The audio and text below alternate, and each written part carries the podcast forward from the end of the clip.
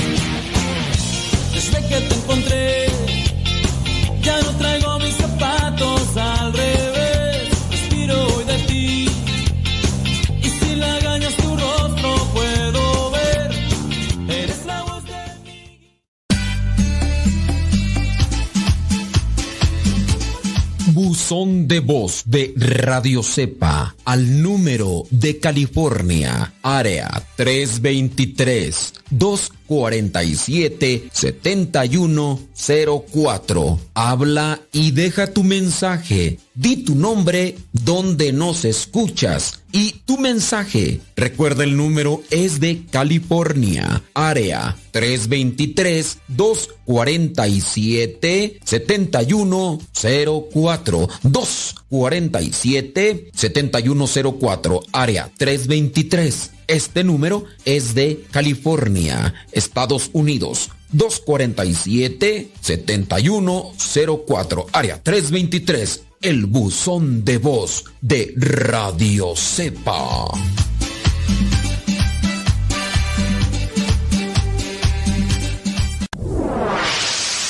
Escuchas Radio Cepa.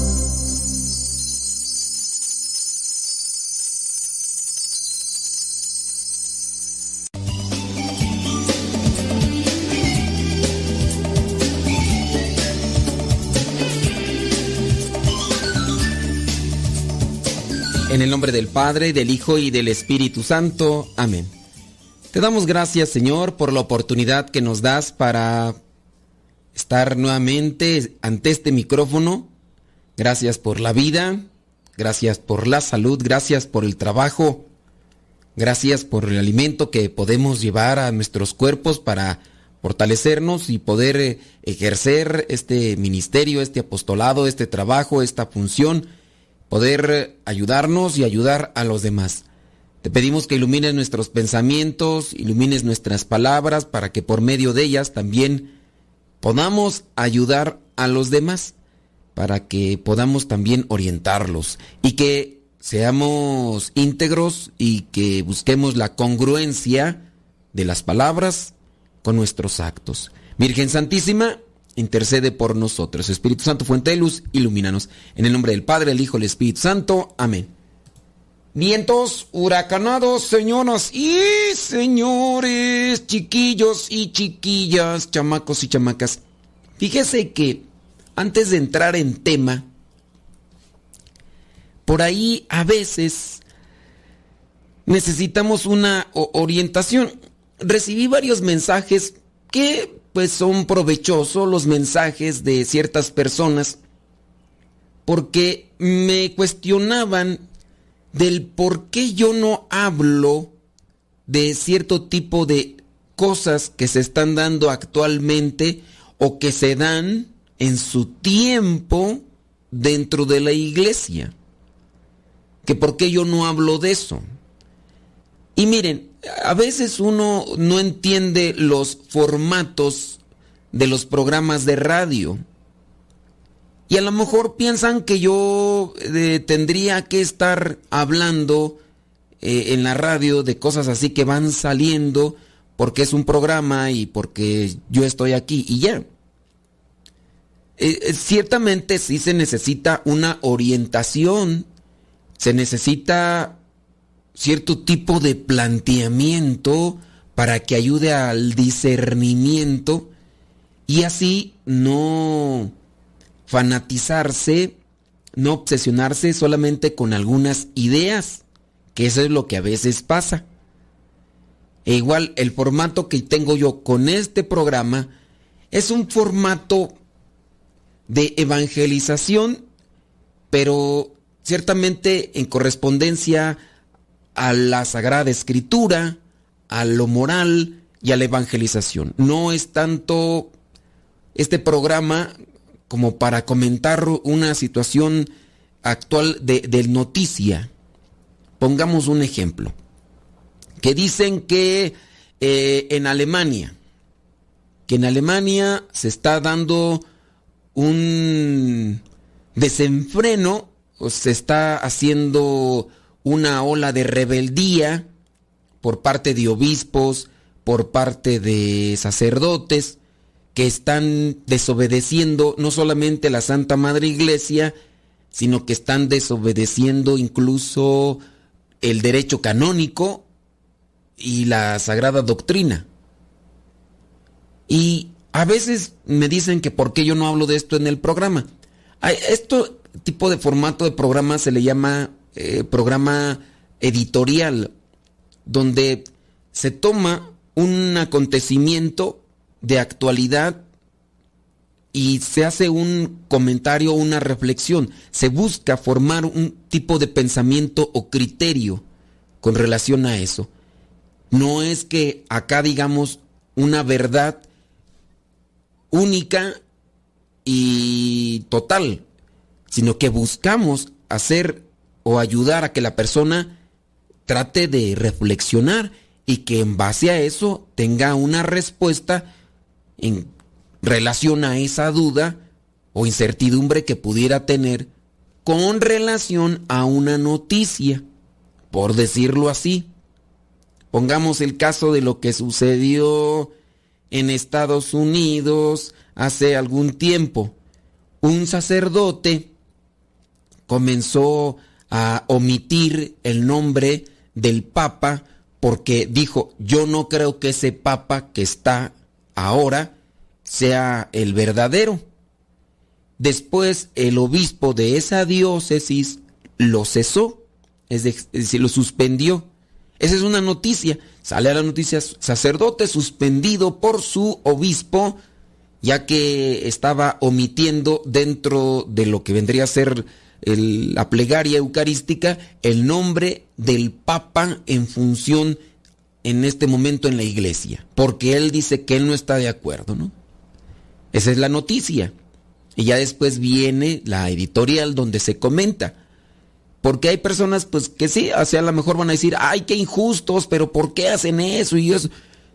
Eh, la falta de conocimiento de la persona que está haciendo el comentario del radio escucha o del que miró la noticia, o ya sea en un medio impreso o en una página internet o, o en la televisión, puede llevar a tener una opinión que no realmente se ajusta a lo que vendría a ser el criterio cristiano para analizar ese tipo de noticias, porque carece de conocimiento con relación a lo que vendría a ser la, la norma canónica para celebrar la misa y también un contexto que a veces no se pronuncia o no se dice en los medios noticiosos y que solamente presentan una cosa como para querer llamar la atención.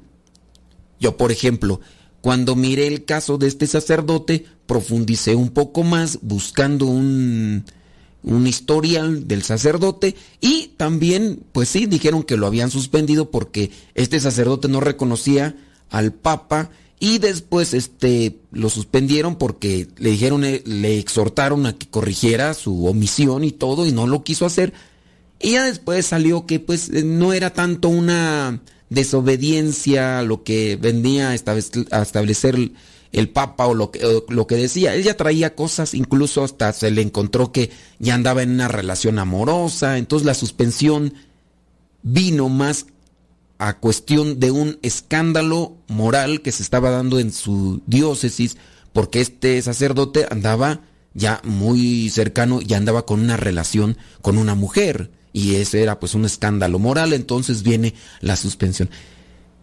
Y con base a eso, pues, y hay personas que quisieran tener ese tipo como de argumentación o ese tipo de reflexión hacia lo de la noticia. Si yo digo, a ver, en Alemania se está haciendo un caos porque están haciendo cosas que están fuera del derecho canónico.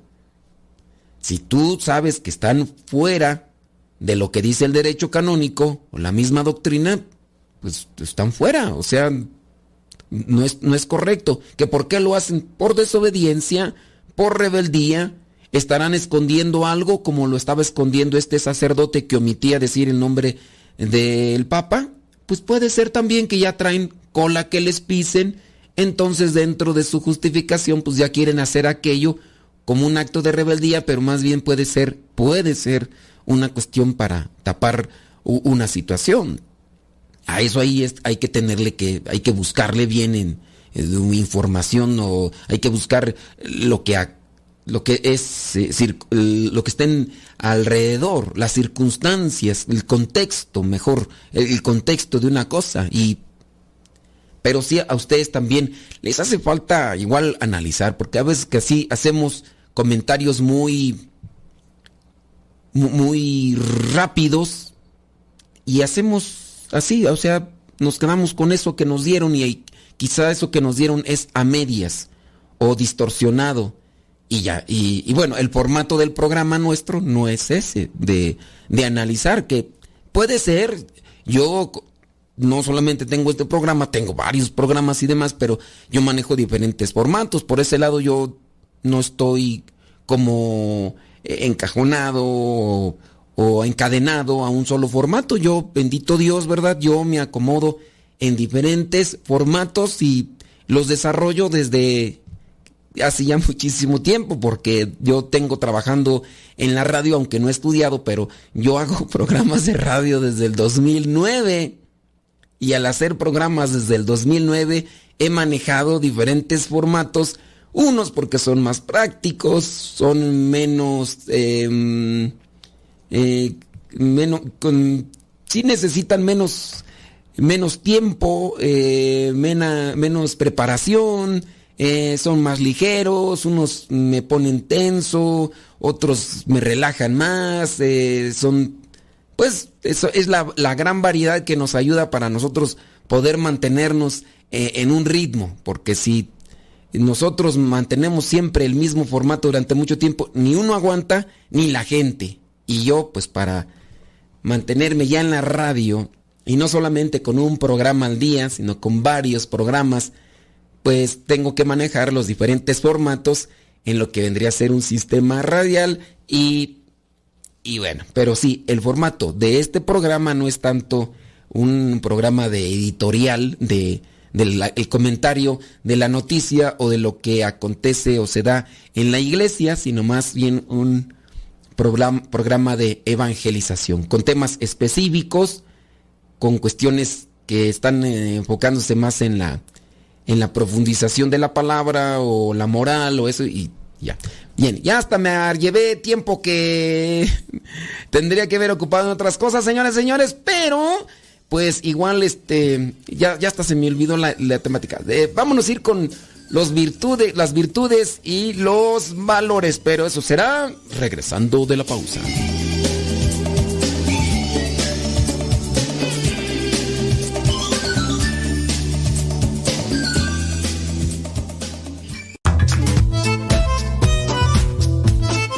Si tienes preguntas para el programa, ve a la página de Facebook Programa Evangelizar sin Tregua y ahí déjanos tu pregunta y también ten paciencia para que podamos responder. Recuerda, la página se llama Evangelizar sin Tregua. Programa Evangelizar sin Tregua. Así se llama la página, Programa Evangelizar sin Tregua y ahí déjanos tu pregunta y vamos a responderte aquí en el programa.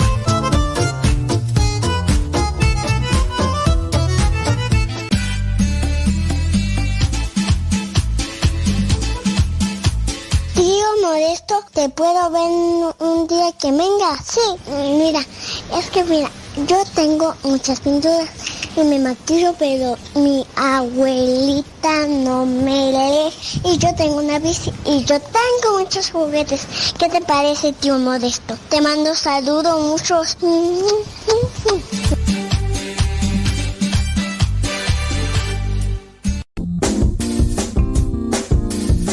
Mamá, ¿por qué estás tan feliz? Ah, pues porque estoy escuchando Radio Cepa. Es una estación de radio que ilumina mi vida y nos pone contentos y felices. Yo quiero escuchar Radio Cepa, ¿cómo le puedo hacer?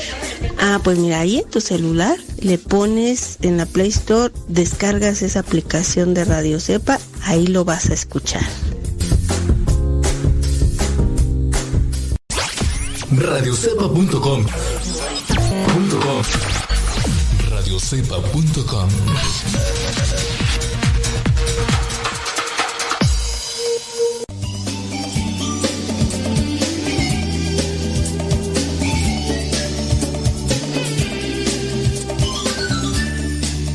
Señoras y señores, chiquillos, chiquillas, chamacos y chamacas, vamos a echarle rayas al tigre y que nadie, absolutamente nadie, nos detenga. Bueno, déjeme ver por acá. Tirirín, tirirín, tirirín, tirirín. Virtudes y valores. Vámonos a la siguiente. El valor del conocimiento. Reflexionemos sobre esta cuestión. El conocimiento.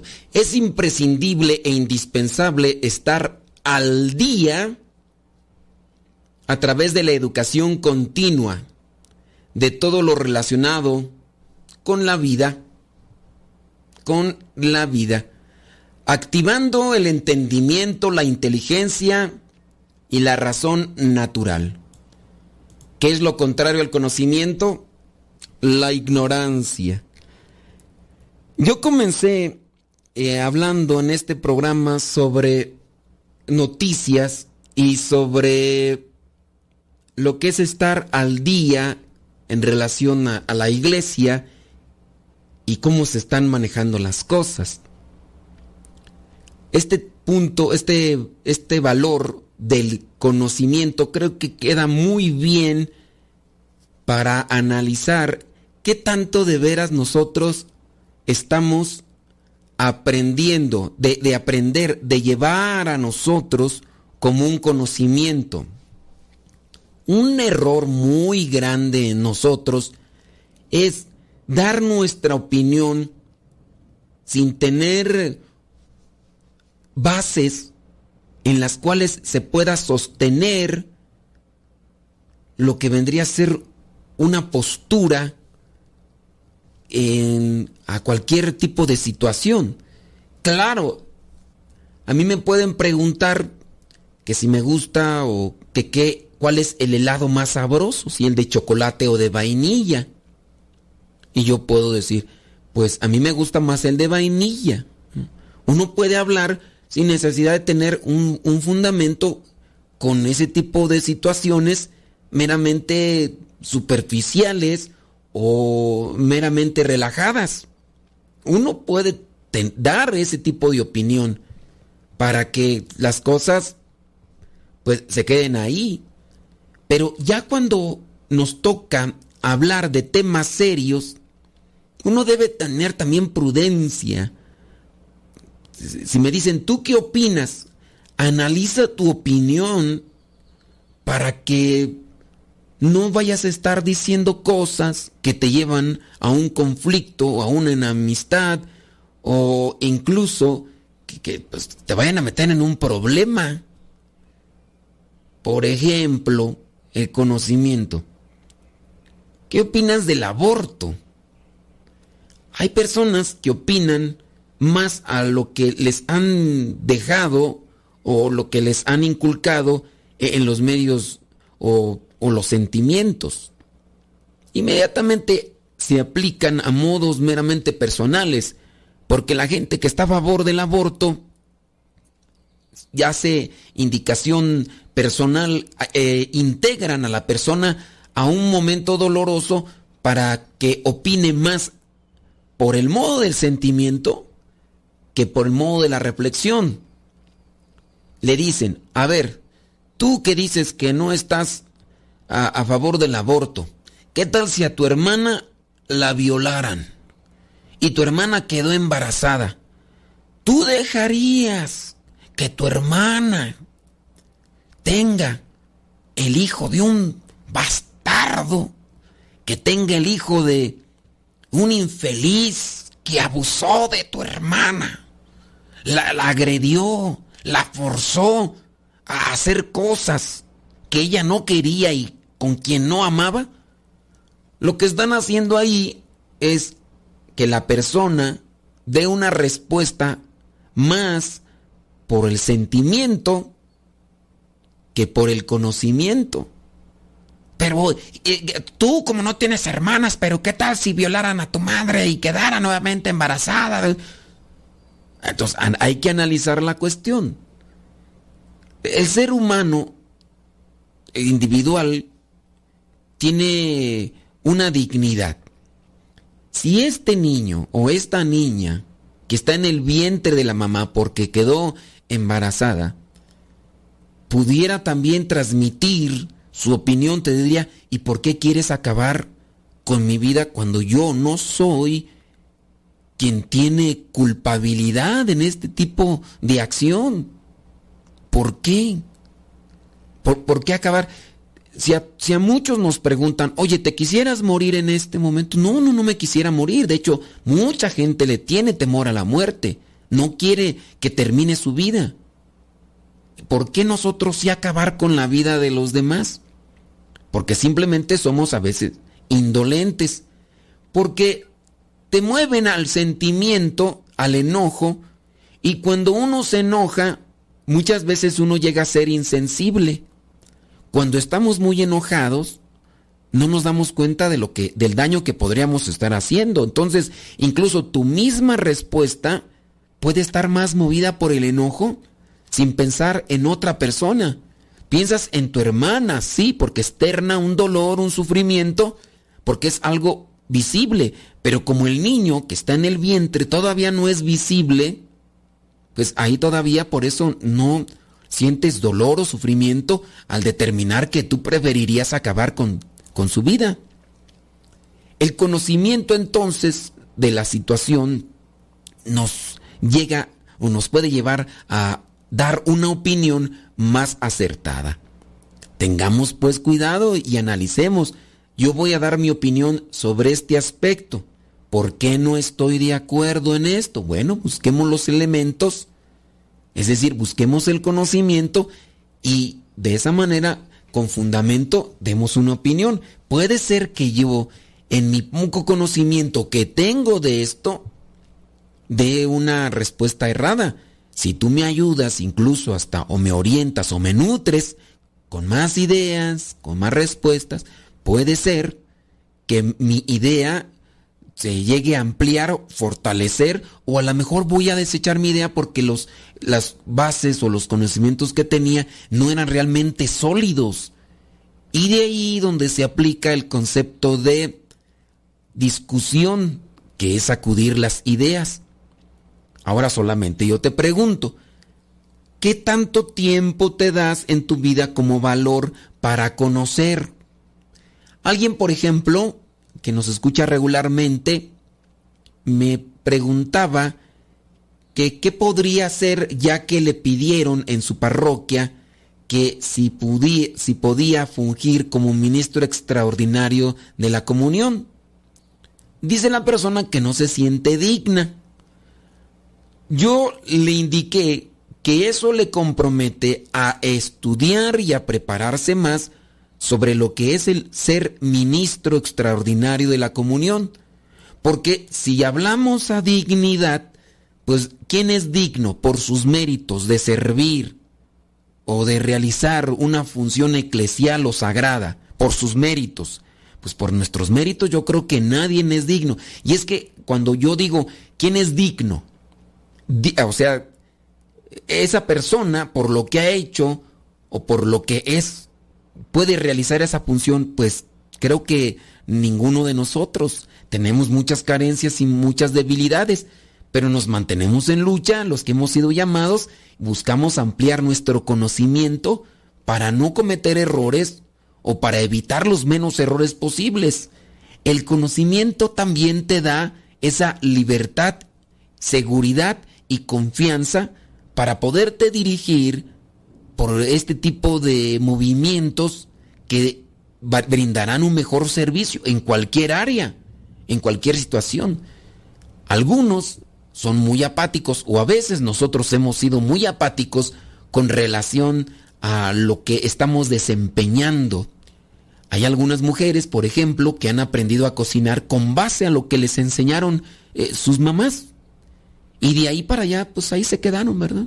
Y hay otras que incluso están tomando cursos ahora por internet y todo porque ya es más práctico para mejorar lo que vendría a ser eh, esta función en su hogar de preparar los alimentos. El conocimiento e incluso les está haciendo más ligero su trabajo, porque el, conocimiento hasta en eso nos ayuda para poder desenvolvernos mejor. Yo hablando, por ejemplo, de, la locución y todo esto, yo no estudié eh, la locución, hay formas de estudiarlo, pero si mm, hablo de una situación autodidacta, me doy a la tarea de analizar las posturas radiofónicas de algunos locutores. Hago un discernimiento y trato de analizar cuál es la mejor. Eso es conocimiento. Trato de leer libros y todo de las técnicas, incluso para que se pueda desarrollar mejor un programa de radio y que eso haga que el radio escucha esté atento y se siga nutriendo de lo que uno quiere compartir. En el caso de nosotros que buscamos formar e informar. Eso es conocimiento. Pero si nosotros estamos desconectados, somos apáticos, somos flojos, eh, no le hemos tomado amor a lo que realizamos, pues eh, simplemente el conocimiento será una pesadez, será como un castigo, una imposición y eso obviamente nos hará fastidioso todo lo que realizamos. Y la infelicidad será también un resultado de, esta, de este fastidio. Ah, pero ya tenemos que ir a pausa. Ya regresamos.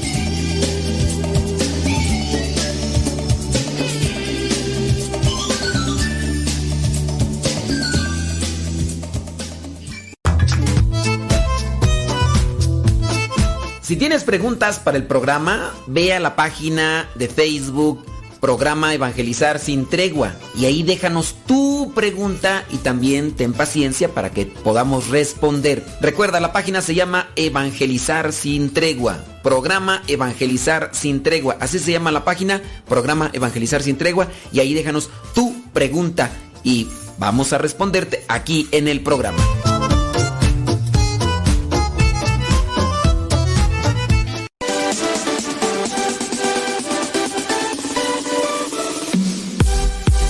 Que nuestra prioridad es la evangelización.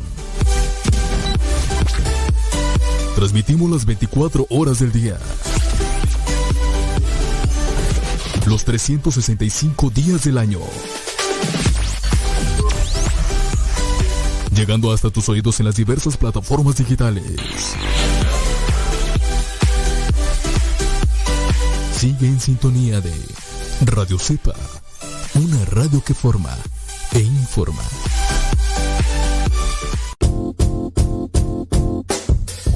hola padre, somos las hijas de Laura y lo escuchamos desde Denver. Este programa nos ha ayudado en la escuela. Nos gusta la trivia y todos los días lo escuchamos y todas las mañanas. Saludos a mi hermana. Hola padre, Dios lo bendiga. Me gusta la pregunta preguntona. Saludos desde Denver. Adiós.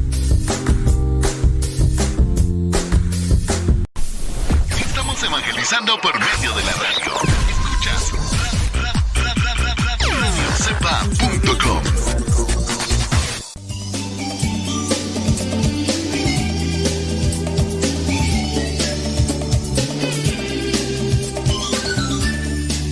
Muchísimas gracias por estar ahí conectados con nosotros. Thank you very much, people.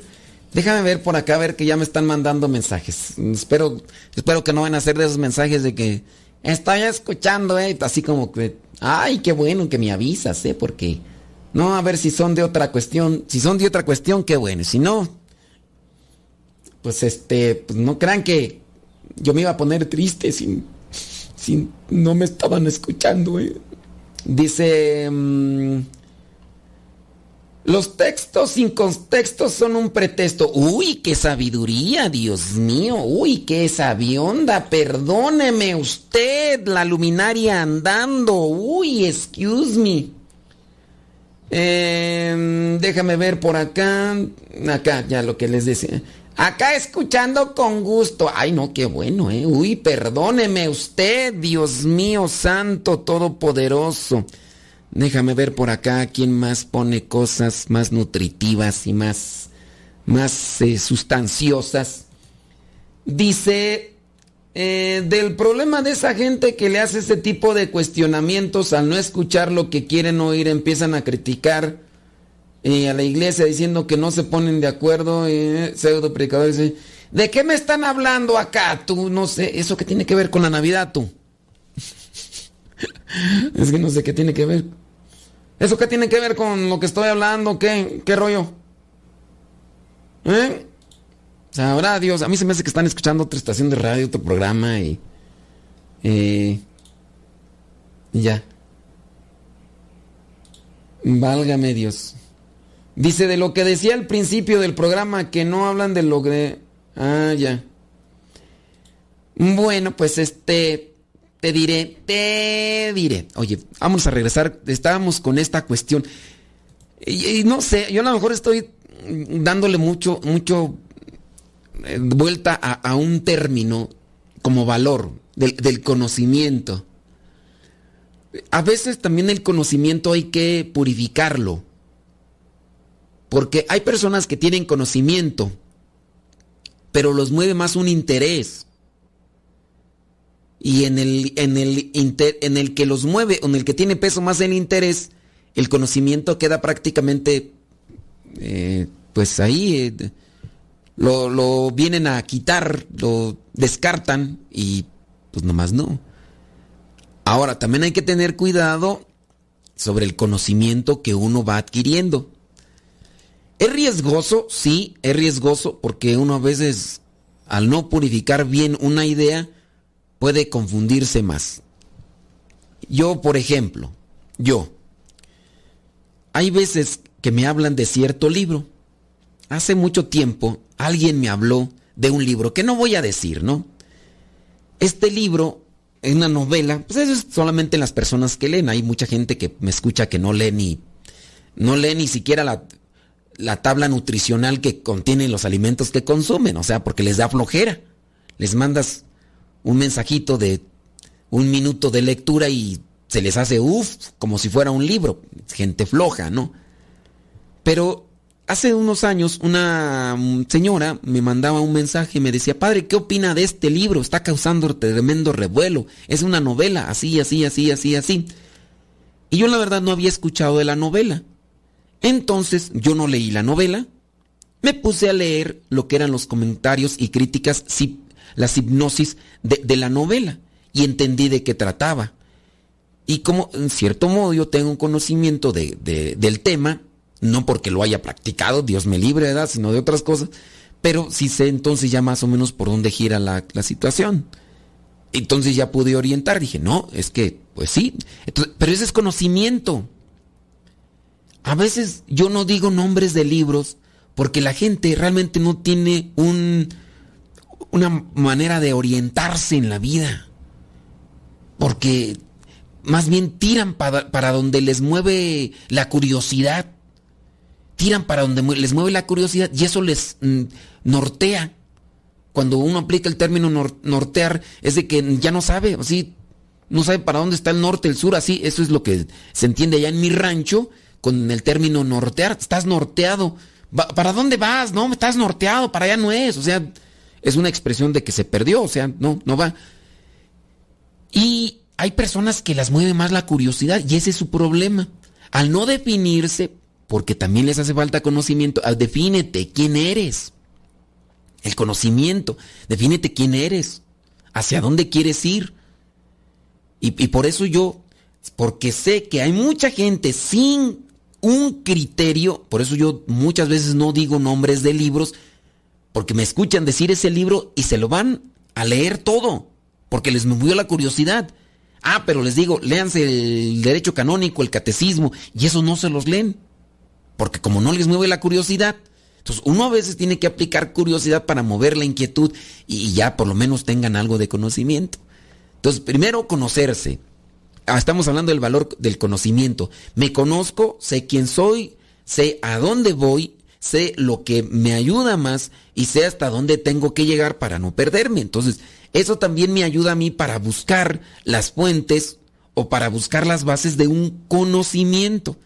Y les decía de esta señora que me, que me comentaba que qué opinaba de ese libro, que porque en su círculo de amistades habían leído ese libro. Y bueno, solamente porque les aseguro que algunas personas van a identificar ese libro por la película, porque después de ese libro se sacó la película. Y en ese libro eh, se presentaba un hombre que tenía mucho dinero, que conquistaba una muchachita y que la sometía a todo tipo de, de perversiones eh, sensuales y demás, y que eso le atraía a muchas mujeres. Ya ahorita muchos han, han de estar diciendo, ay, la película fulana, sutana, mangana, porque creo que salió una, dos y tres, algo así. Y por eso la identifican, pero no la identifican por la novela que fue lo que salió primero. Y yo les decía, bueno, lo que está llevando eso a la persona sin duda es una... Eh, a, la, a, lo que vendría a ser la lujuria, el destape de la lujuria. Y la persona se va, eh, dice, pero entonces, ¿cómo orientarlos? Bueno, las personas están dejándose llevar solamente por sus impulsos sensuales y, y eso sin duda va a llevarles al, pecado. Y bueno, eso con relación. Entonces, solamente para poner en base, en contexto, lo que es el saber buscar y el saber cómo tenemos que buscar para tampoco contaminarnos de lo que tenemos a veces que conocer. Si me dicen, ¿qué opino de este libro, novela también que salió, que después también se hizo película de un muchachito que trae unos lentitos y que, que es mago y todo lo demás? Bueno, voy a buscar sin meterme a leer el libro y todo lo demás. Oh, pero es pecado, no es pecado. Bueno, ¿qué, ¿tú qué conocimiento tienes del pecado? Si tú piensas que solamente hay dos movimientos en la vida, uno es pecado y el otro no es pecado, bueno, entonces tu conocimiento es limitado y no vas a progresar en la vida. Y en base a eso, pues uno también tiene que, alguien por ahí preguntaba, ¿verdad? Que, que si era pecado no cumplir la última voluntad de un moribundo. O sea, estar siempre colocando en las cosas, ¿es malo? ¿Es, pecado o no es pecado? Y ya le dije, a ver, ¿por qué encajonas esta acción en que si es pecado o no es pecado? Eh, tú tienes que analizarlo, el pecado es ofensa, el pecado es ofensa al lo que vendría a ser a Dios o al templo del Espíritu Santo que es nuestro cuerpo o también lastimar o ofender a los demás. Eso es el pecado. Ofender a Dios, ofender a los demás y ofender mi cuerpo eso es el pecado.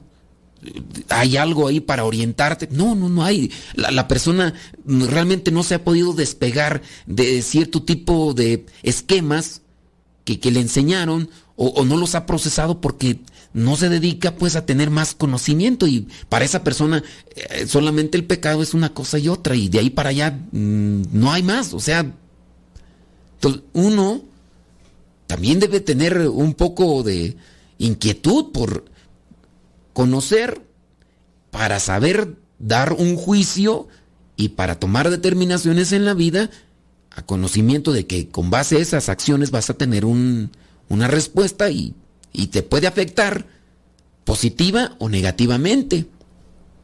Y pues imagínate caminar con poco conocimiento. Yo hace un tiempo, y es una de las cosas que traigo ahí marcadas en mi cabeza y que repito mucho, es cuando puse que nosotros debíamos de hacernos violencia ante lo que son aquellos eh, pecados capitales que muchas veces nos están acosando, como en el caso de la flojera. Tienes flojera, hazte violencia. Y una persona con poco conocimiento me cuestionó y me dice, ¿cómo puede ser que un sacerdote esté exhortando a la violencia? La violencia es mala. Y entonces, pues de ahí nos pusimos a discernir en lo que vendría a ser ese principio de violencia. ¿Qué es violencia? ¿La violencia siempre es negativa? hay que mirar la etimología, lo que refiere, el, coraje también, que a veces es tomado de forma negativa y dicen, no, pues es que hay que tener coraje, no, es que ser corajudo es malo, ser violento es malo. Y no se da uno cuenta que las palabras, tanto la de coraje como la de... Mm, el cual otra de la, la violencia, pueden ser en determinada cuestión de una función o un impulso físico hacia realizar algo que a veces no queremos, pero que es necesario y no, no necesariamente para perjudicar o dañar a los demás. Y eso obviamente lo obtienes con el conocimiento. Pero, pues, si nos mantenemos... Yo pienso que ya mejor hay que cambiarle, ¿verdad? Porque ya me quedé ahí mucho con esto de el valor del conocimiento y hay otros más que hay que reflexionar. Pero eso será después de la pausa.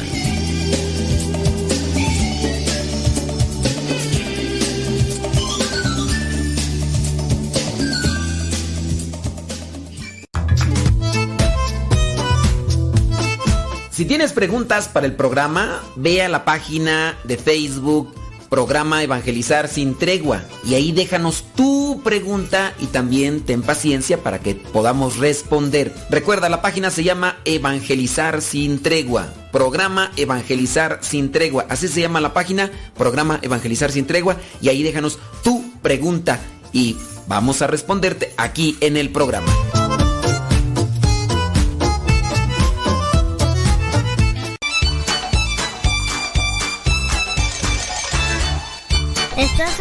Escuchando la CEPA, la estación de los misioneros servidores de la palabra.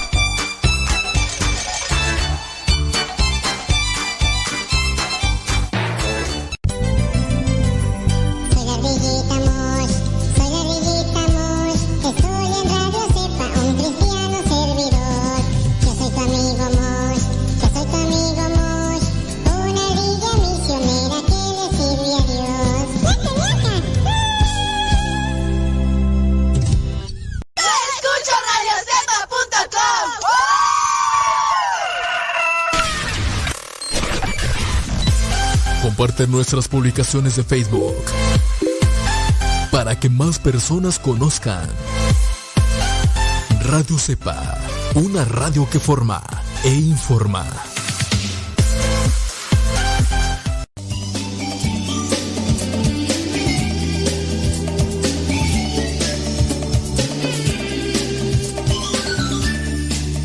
Ave María Purísima, sin pecado concebido.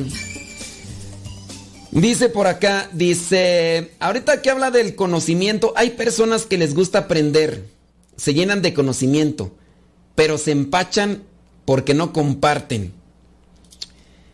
Pues mira, eh, a lo mejor eh, se intoxican.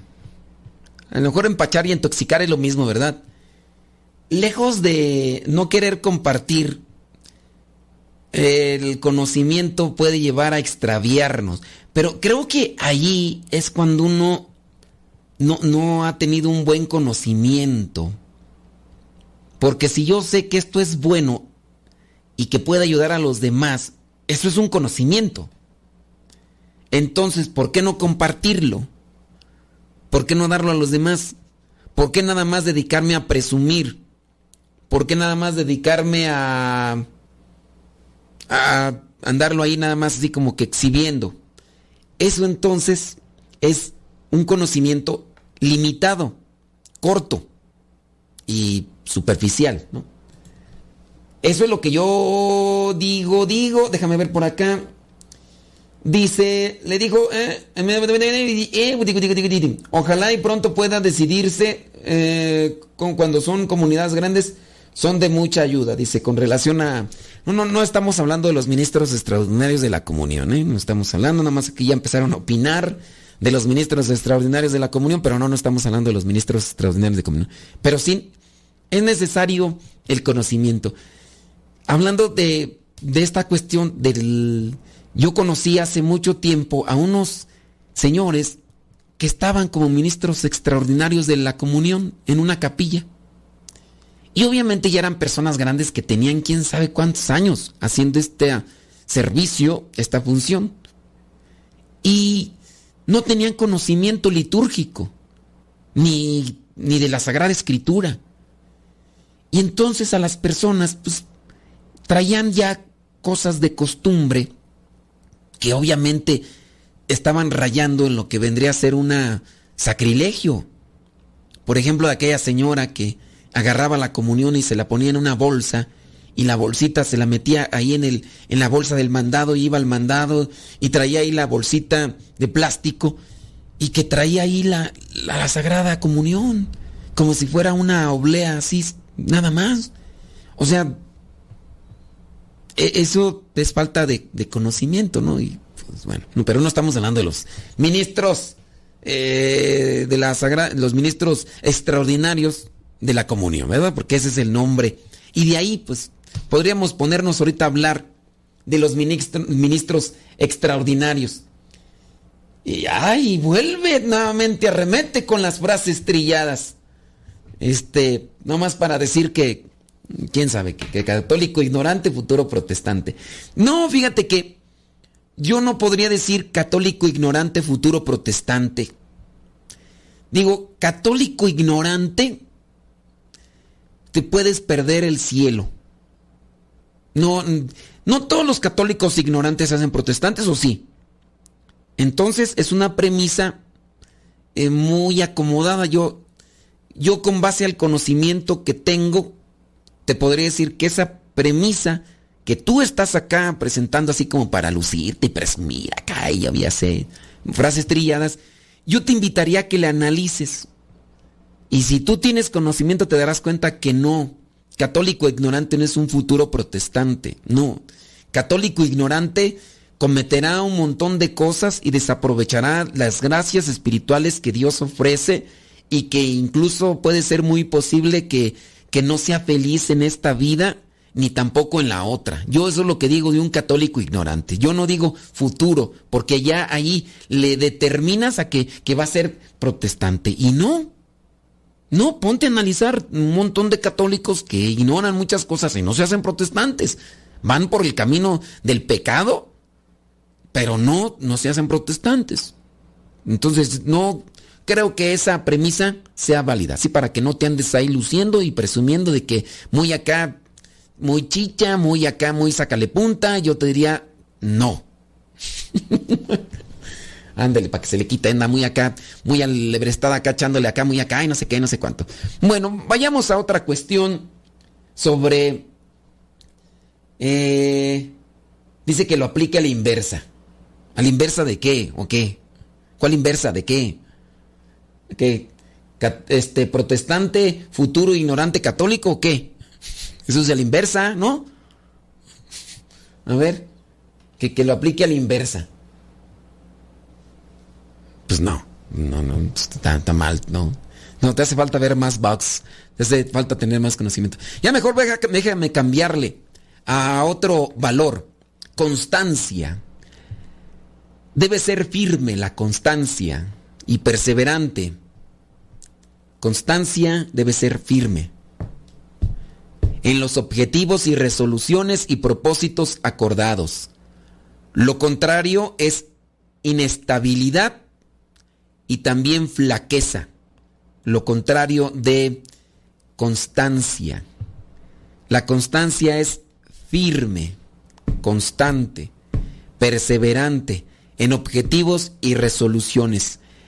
Pero también uno debe ser constante en cosas buenas, ¿no? Porque la constancia en cosas malas te llevan a vicios. La constancia en cosas malas te llevan al pecado. La constancia en cosas buenas te llevan a virtudes.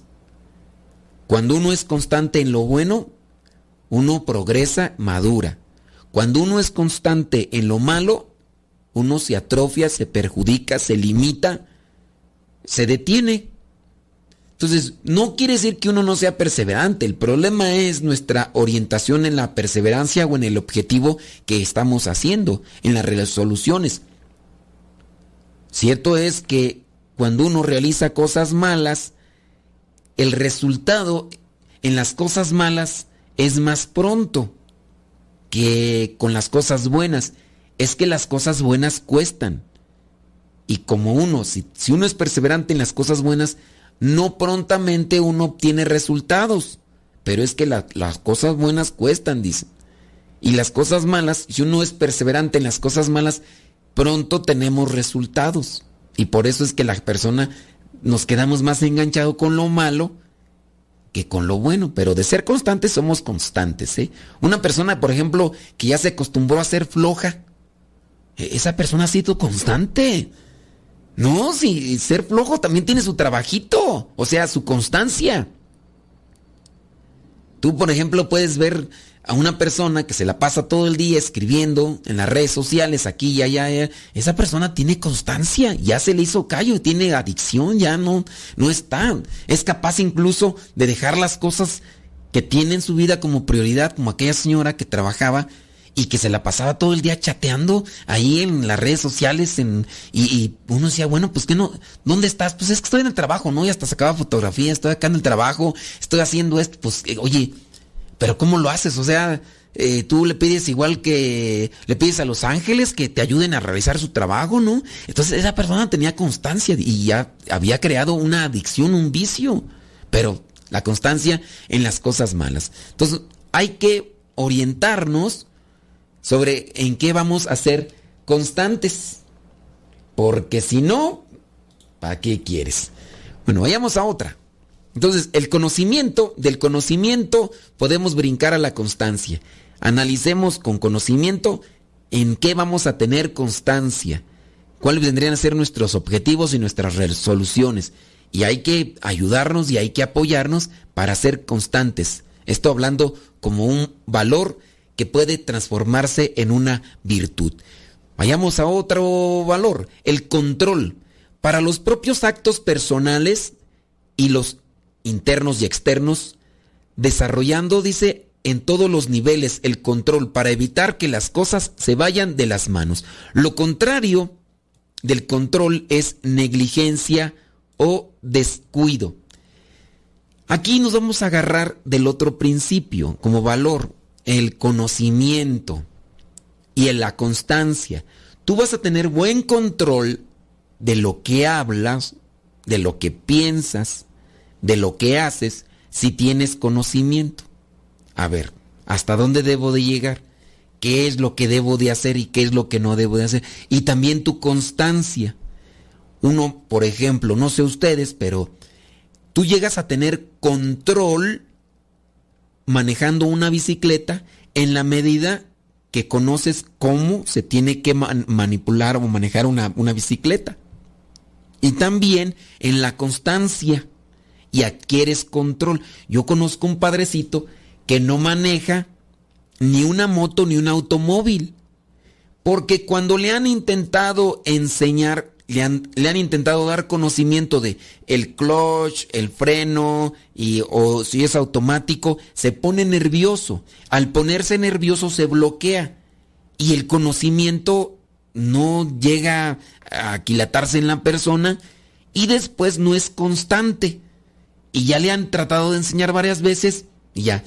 Y no digan, ah, es que es un ignorante, es una persona que tiene un, desperfecto emocional y psicológico. No, yo conozco porque me puse a escuchar una entrevista de un escritor español, escritor renombrado, que no voy a decir su nombre porque no escribe cosas, de hecho es hasta anticlerical el fulano, pero dice que él nunca ha podido aprender a manejar y ha estado con diferentes, y es escritor y es intelectual y no ha podido, pues bueno, ya nos vamos, uy, yo que quería seguir aquí, bueno.